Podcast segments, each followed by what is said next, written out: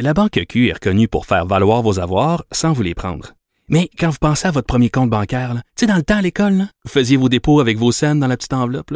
Hmm, C'était bien beau. Mais avec le temps, à ce compte-là vous a coûté des milliers de dollars en frais, puis vous ne faites pas une scène d'intérêt. Avec la Banque Q, vous obtenez des intérêts élevés et aucun frais sur vos services bancaires courants. Autrement dit, ça fait pas mal plus de scènes dans votre enveloppe, ça. Banque Q. Faites valoir vos avoirs. Visitez banqueq.ca pour en savoir plus. Deux,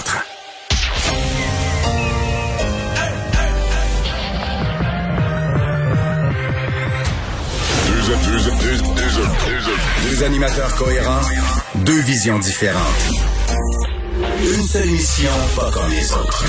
Mario Dumont et Vincent Dessureau. Cube, Cube Radio. Bonjour tout le monde, bienvenue à l'émission. Bon lundi, c'est le début de la semaine, euh, ma dernière, avant de partir pour euh, deux semaines pour les vacances de Noël.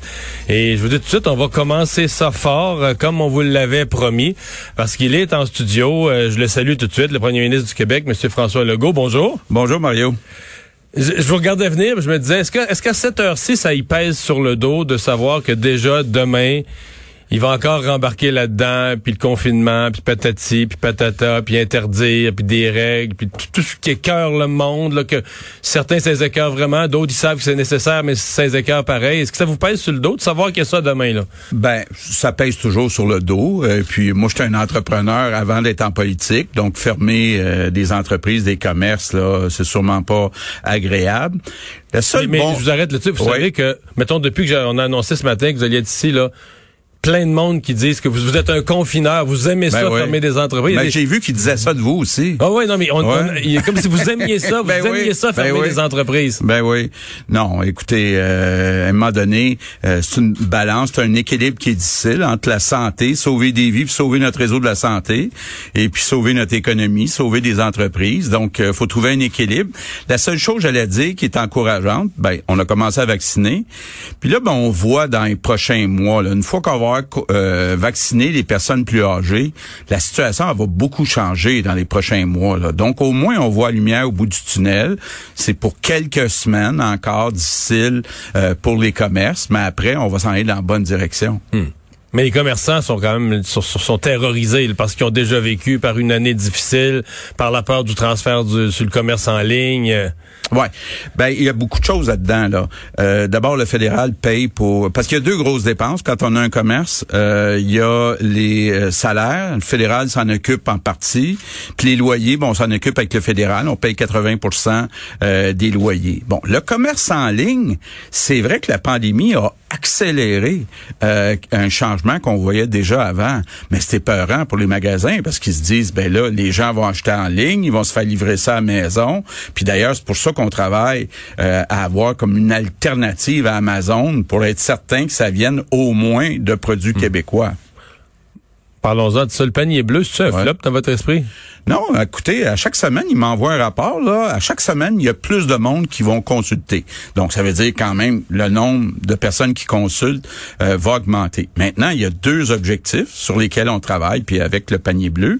Un, faire des transactions, donc être capable d'acheter. Puis deux, ben, la livraison. Comment on fait pour avoir une livraison rapide?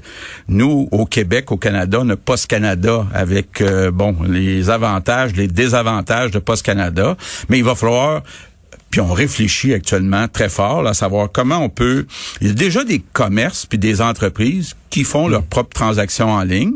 Comment on fait pour en avoir plus? Est-ce que les petits commerces devraient pouvoir être sur une euh, plateforme qui est commune à plusieurs commerçants? Puis qui fait la livraison? Puis à quelle rapidité on livre? Mais euh, ça, c'est déjà un défi qu'on avait avant la pandémie qui s'est accéléré avec la pandémie.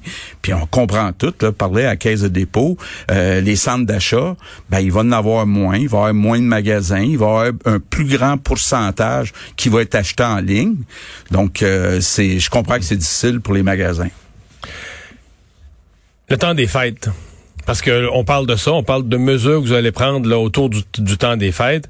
Mais sur le fait de, de, de pas qu'il n'y ait pas de rassemblement, là, que les gens se rassemblent pas, avez-vous l'impression que ça va être respecté? Si je vous avançais là, que les deux tiers, les trois quarts des gens respecteront pas ça? Oh non, moi je pense que la grande majorité va respecter euh, les consignes.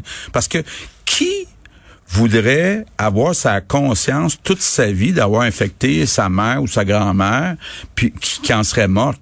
Vous n'avez pas l'impression que chacun, chaque famille arrange les règles à son goût. Là, ils se refont, ils se refont des règles de la santé publique à partir à peu près de ce que ça a l'air, mais qui vont se faire des rassemblements pareils? Je penserais pas. Je penserais pas. Là. Effectivement, il va y avoir des exceptions. Puis bon, ça va être combien, mais pour moi, ça va être une minorité. Puis la majorité, même quand on a proposé deux jours à Noël, il y en a qui disaient non, non, nous autres, il n'y en aura pas de party cette année. C'est pas vrai que je vais prendre la chance de contaminer d'autres personnes. Donc vous êtes confiant, là. Parce qu'on entend, j'entends même des commerçants là, qui, qui, des- qui donnent des choses à la veille de Noël, puis qui disent ben on jase avec les gens, là, puis la grosse majorité ils vont se faire une petite fête, là, un petit rassemblement, un petit quelque chose. Ben, je sais pas qu'il en fera pas de, Moi, moi, je pense, de- mais moi, vous- je pense oui. que c'est une minorité. Puis je pense qu'il y a une belle opportunité aussi parce que la construction est fermée pour deux semaines. Euh, la plupart des entreprises sont fermées pour au moins entre Noël puis jour de l'an. Là, les écoles sont fermées pour deux semaines. Donc, si on ajoute des mesures à ça, on va vraiment casser Ouais. la deuxième vague. Il y a beaucoup de spécialistes qui disent que ça prend minimum 28 jours, là, deux cycles complets de 14 jours. Ben, il y a, y a toutes sortes. euh, Et c'est sûr que 28, c'est mieux que 14, puis 14, c'est mieux que 7. Mais je veux dire, c'est sûr que si Mais on 14, est capable d'avoir un 14, ça peut être euh, très efficace. C'est mieux que rien. Bon. Euh, des fois, je me dis, euh, François Legault, il, il doit avoir des matins où il se lève, là, avec tout ce qu'on a vécu depuis le mois de mars, puis il se dit, Hey, moi, je suis pas venu en politique pour ça, euh, fermer des entreprises, faire des conférences de presse quotidiennes, à fermer ceci, fermer cela, qu'est-ce qu'on fait avec ça? Avez-vous l'impression que votre mandat a été, peut-être le mot que j'emploie est gros, mais volé ou détourné par la COVID? Pas du tout, parce que dans le fond, moi, où je l'ai souvent, on a souvent discuté de les deux, ce que je veux, c'est réduire l'écart de richesse avec les voisins. Euh, en 2019, qui était la première année complète euh, d'un gouvernement de la CAC, on a fait le double de la croissance économique, 2,7% On est les premiers dans tous les pays du G7, le Québec. Là, il y a une réduction.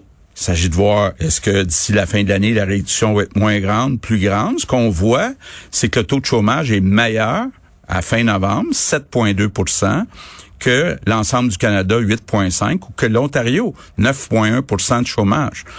Puis là, ben, je sais pas si vous avez marqué, là, je vais en annoncer d'autres cette semaine. On a annoncé 500 emplois chez Premier Tech, que vous connaissez bien Rivière-du-Loup. On a annoncé à Sept-Îles 500 emplois. On a annoncé 600 emplois à Verchères chez Nerkem.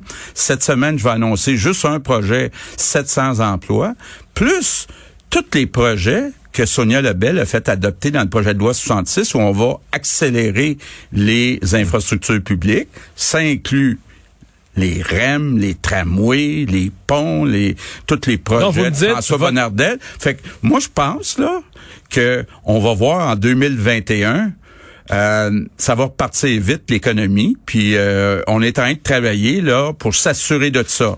Mais vous allez voir l'économie du Québec en 2021, ça va partir sur les chapeaux de roue. Surtout Non, mais vous dites sur l'objectif de rattraper les autres.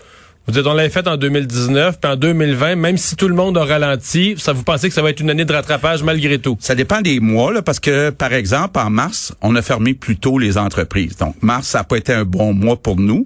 Mais quand on regarde les autres mois, on a réussi. Quand on regarde les emplois du mois de février, là, actuellement, on a 97% 97,5% des emplois qu'on avait en février. Ça veut dire il nous manque 2,5% d'emplois seulement actuellement. Euh, Pierre Fitzgibbon, puis toute l'équipe là euh, des finances ont beaucoup beaucoup aidé. On est la province qui a le plus aidé pour s'assurer que dès que c'est après, les entreprises étaient capables de, de rouvrir. Les restaurateurs disent d'ailleurs que à cette statistique-là, ils disent, ben, vous voyez, c'est notre monde, là.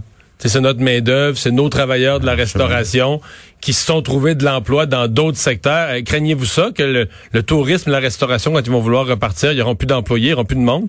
Leur monde va être allé se faire former. Ben, peut-être qu'il y en a qui étaient dans votre formation cet été pour être préposés aux bénéficiaires ou d'autres choses, Ouais. mais qui ont dit, ben, notre secteur est mort ou notre secteur est mourant, on s'en va ailleurs. Pour, pour être bien honnête, là, effectivement, je le disais tantôt, il va y avoir moins de monde dans les magasins. Donc, ces gens-là sont en train de se replacer un peu ailleurs. Le touriste, il y a une opportunité. C'est que les gens qui vous, là je parle pas pour mon ancienne entreprise Air Transat en disant ça, il y a du monde qui est habitué de passer leurs vacances Cancun, Punta Cana ou en Europe qui pendant un certain nombre d'années vont visiter euh, le Bas-Saint-Laurent, la Gaspésie, Saguenay, euh, Charlevoix, Tremblant et euh, euh, avec Caroline Pro, on est en train de regarder pour augmenter les places en hébergement. Il y a une opportunité dans le tourisme pour revoir les emplois. L'autre endroit, euh, le dernier qui, qui, est très affecté, c'est l'aviation. Donc, effectivement, il y a des agents de bord, du personnel en aviation puis en restauration qui va avoir de la difficulté là, pendant des mois, peut-être même des années. Mais Demain, pas demain, après-demain, j'annonce 700 emplois en technologie de l'information. En technologie de l'information, il y a de la demande comme ça. C'est des emplois à 70, 80 000 par année. Donc, il y a quelque chose de bon là-dedans. C'est des emplois mieux payés. Donc, on va avoir un salaire moyen plus élevé, puis on va réduire notre écart de richesse. On parle d'économie et d'aviation. Euh, demain, l'entreprise que vous avez fondée pourrait, dans une assemblée générale, euh, décider de, de de disparaître, de s'en aller avec euh, Air Canada. Euh, double question, est-ce que ça vous fait quelque chose? Parce que vous, vous arrivez en disant, moi je vais être un premier ministre de sièges sociaux, de nationalisme économique. L'entreprise que vous avez vous-même fondée va, disparaître, va perdre son siège social. Puis en même temps, euh, est-ce que c'est -ce que c'est encore possible, un acheteur québécois? Est-ce que... Ben, ce qu'on oublie souvent, c'est qu'Air Canada, c'est une compagnie québécoise. Bon, on l'oublie parce que c'est pas vrai, parce que c'est plus vrai. Là. Non, non, c'est pas vrai ça. Quatre, le président est à Montréal. Euh, je pense que 80% euh, des hauts dirigeants sont à Montréal. Oui, il y a quelques postes à Toronto, il y en a un peu en comptabilité à Winnipeg, mais si on est capable d'avoir un Air Canada très fort à l'international pour domestique. on a la chance ça soit basé à Montréal. Là, ce que je discute avec eux autres, c'est que j'aimerais bien ramener l'entretien lourd, ce qu'on appelle les heavy checks. Euh, actuellement, ils les donnent à l'étranger, mais nous, on a la compétence, on a la main d'œuvre pour faire ce qu'on appelle C-check, D-check, engine overall. Donc, on pourrait créer des milliers d'emplois chez Air Canada. Bon, puis évidemment, il va y avoir une consolidation pendant un certain temps. La, j'ai ça personnellement, voir ce qui arrive avec Air Transat. Mais est-ce qu'il y a d'autres acheteurs québécois potentiels? Est-ce que vous savez s'il y a d'autres offres? Est-ce qu'elles devraient être étudiées s'il y en a d'autres? Ben, sans rentrer dans le détail, il faut comprendre qu'Air Canada, depuis un certain nombre d'années, ont créé une nouvelle filiale qui ont Rouge. Ils ont mis une cinquantaine d'avions. Ils ont négocié des conventions collectives euh, où les salaires des pilotes, des agents de bord est au même niveau qu'Air Transat. Puis le but, c'était de faire sauter Air Transat. Donc, euh, euh, c'est pas nouveau que ça soit un peu difficile chez Air Transat, mais L'important, c'est d'avoir un Air Canada fort avec un vrai siège social à 100% idéalement, pas à 80%, à 100%, qui parle français parce que beaucoup d'anglophones au siège social d'Air Canada. Bon, ait un peu de bleu dans leur avion, c'est ce que j'ai dit aux dirigeants d'Air Canada. On avait Air Transat qui était bleu, Air Canada qui est rouge. J'aimerais ça voir un peu de bleu sur les avions puis euh, dans le marketing euh, d'Air Canada. C'est le début des vaccins aujourd'hui. Euh, on vous a senti quand même très optimiste, votre version des faits, dès les mois fin d'hiver, début de printemps, ça va faire une différence. Je, le conçois bien, mais vous n'avez pas quand même pas. Moi, j'ai fait la mathématique des vaccins, c'est-à-dire le nombre qui arrive, ce qui est promis à date, ce qui a l'air garanti par M. Trudeau. Puis là, j'arrive, les gens de 80 ans et plus vont être vaccinés, vont être rendus en avril, 70 ans au mois de mai. Le commun des mortels risque d'être vacciné à l'été, à moins qu'il arrive plus de vaccins, que le rythme s'accélère. Mais c'est quand même long. Là, quand on le regarde comme ça, c'est quand même une année 2021. Vous me disiez l'économie va repartir ses chapeaux de roue. On a quand même l'impression, mettons par rapport aux Américains où tout le monde pourrait être vacciné rapidement au bout de 100 jours, que nous, ça pourrait traîner. Ben, euh, en économie, là, quand on sait où on s'en va, même si c'est dans trois mois, si c'est dans six mois, il y a moins d'incertitudes, puis on sait où on s'en va, puis pas seulement au Québec, au Canada, mais aux États-Unis, puis dans le monde. Donc, pour l'économie, moi, je prévois un décollage mondial très rapide au début de 2021. Maintenant, euh, quand on regarde les vaccins, c'est vrai qu'il nous manque d'informations. J'ai demandé la semaine passée à Justin Trudeau. Là, la seule information qu'on a, c'est qu'on va avoir 57 000 doses, donc faut diviser ça par deux d'ici le 4 janvier, puis 1,4 euh, 1,7 million de doses d'ici le 31 mars. Ça veut dire pour 650 000 personnes. Mais là, est-ce qu'on va avoir le tiers de ces doses-là en janvier, puis un tiers en février, puis un tiers en pas. mars? On ne sait pas.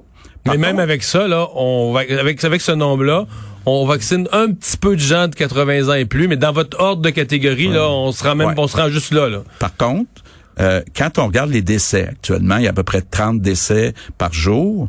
70% des décès sont dans les CHSLD ou les RPA.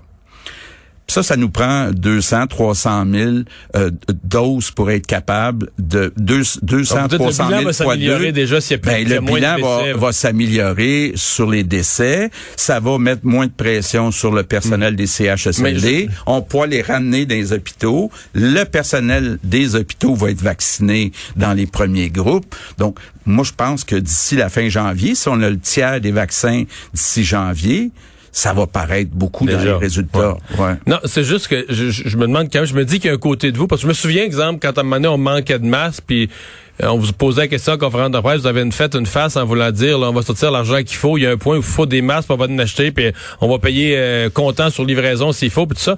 Vous avez pas eu l'impression qu'il a manqué de ça au niveau du fédéral au moment d'acheter des vaccins? Moi, je, y a un point, je me suis dit, si François Legault avait acheté des vaccins, là, il, aurait acheté des vaccins, il aurait déplié l'argent qu'il faut, puis quand il faut. ben, J'ai l'impression que le Canada a manqué euh, le train à un certain point où qu'on s'est fié ces Chinois, mais que même on a moins de vaccins en ratio de notre population que le Mexique, là. Ben, écoutez, je me pose la même question de vous, que vous, mais j'ai pas là, la un peu déçu, là, du- du Euh, volume. J'étais pas à table. Euh, ce que j'ai compris, c'est que Justin Trudeau a choisi de négocier avec sept compagnies différentes. Il a acheté des vaccins de sept compagnies Mais pas de différentes. date. Mais pas de date surtout dans les premiers mois. Donc là, la seule date qu'on a, c'est 31 mars. C'est loin quand on voit que les autres pays, ça rentre, entre autres aux États-Unis. Est-ce qu'on aurait pu en fabriquer une partie au Québec, au Canada?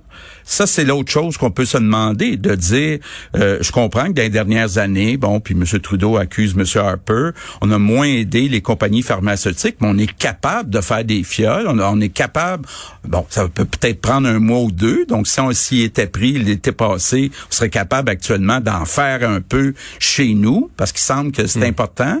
Euh, on aurait pu penser à en faire aussi dans un pays tiers. Euh, L'Australie fait ça, donc de dire même si le vaccin vient des États-Unis ou vient de l'Angleterre, est-ce qu'on peut le faire fabriquer dans un troisième pays? Bon, est-ce que ça a tout été regardé par le fédéral? Je ne sais pas, c'est eux autres qui peuvent Vous n'êtes pas impressionné quand même par le rythme Ben, je ne sais pas. Je ne sais pas. Vous voulez pas trop vous mouiller là-dessus. Euh, vous avez présenté aujourd'hui une politique, euh, votre gouvernement, là, sur le racisme.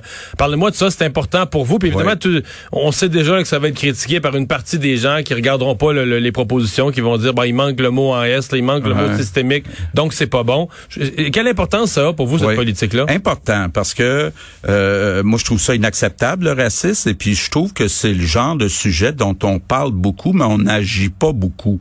Là il y a 25 recommandations, il y a 25 actions qu'on met en place dès maintenant. Je vous donne quelques exemples. D'abord je pense que peut-être l'endroit où il y en a le plus, c'est chez certains policiers. Donc là, ils auront plus le droit euh, de faire ce qu'on appelle du profilage. Donc au hasard, choisir des personnes noires ou des autochtones puis les arrêter, ils auront plus le droit. Ça, vous le croyez que c'est arrivé? ça. C'est arrivé souvent, Oh ça? oui, moi, je pense que euh, parlez-en avec Yann Lafrenière là, et il va vous dire c'est clair que ça arrive euh, euh, encore aujourd'hui.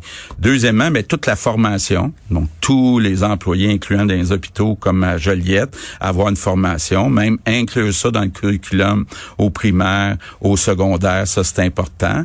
Se donner des cibles fixe là avec des chiffres dedans combien d'employés euh, qui vont travailler pour l'État des euh, minorités visibles des autochtones sur les conseils d'administration des grosses sociétés d'État Hydro-Québec la Caisse de dépôt. Donc on a un beau plan entre autres là euh, Nadine Giraud Lionel Carman puis Yann Lafrenière ont travaillé très fort. Moi je suis très fier. Bon il y a des gens qui vont dire oui, mais vous n'avez pas prononcé le mot systémique. Ben, prenons les deux plus gros systèmes qu'on a. Vous vous euh, seriez facilité la vie, là, avec non, le mais mot, attendez. là. Ouais, mais ouais, mais il y a- il y, a des euh, conséquences. D'abord, moi j'étais ministre de l'éducation puis de la santé, les deux plus gros systèmes. Puis j'ai jamais vu dans ces deux systèmes-là un système raciste, c'est-à-dire un système qui part d'en haut. Oui, il y a des individus racistes dans certaines écoles, dans certaines, euh, dans certains hôpitaux, mais j'ai visité assez d'hôpitaux puis d'écoles pour dire il n'y a pas de système qui part en haut. S'il y a un système de discrimination qui part par en haut, il faudrait qu'on le corrige. Mais honnêtement, je l'ai pas vu. Puis tout ce débat-là, selon moi, part de la loi 21. C'est qu'il y a un groupe dans notre société qui dit, le groupe qu'on va appeler les diversitaires, là, euh, euh, c'est pas acceptable euh, de dire au nom d'une défense des valeurs comme la laïcité, d'interdire des signes religieux pour certains postes comme les enseignants ou les policiers.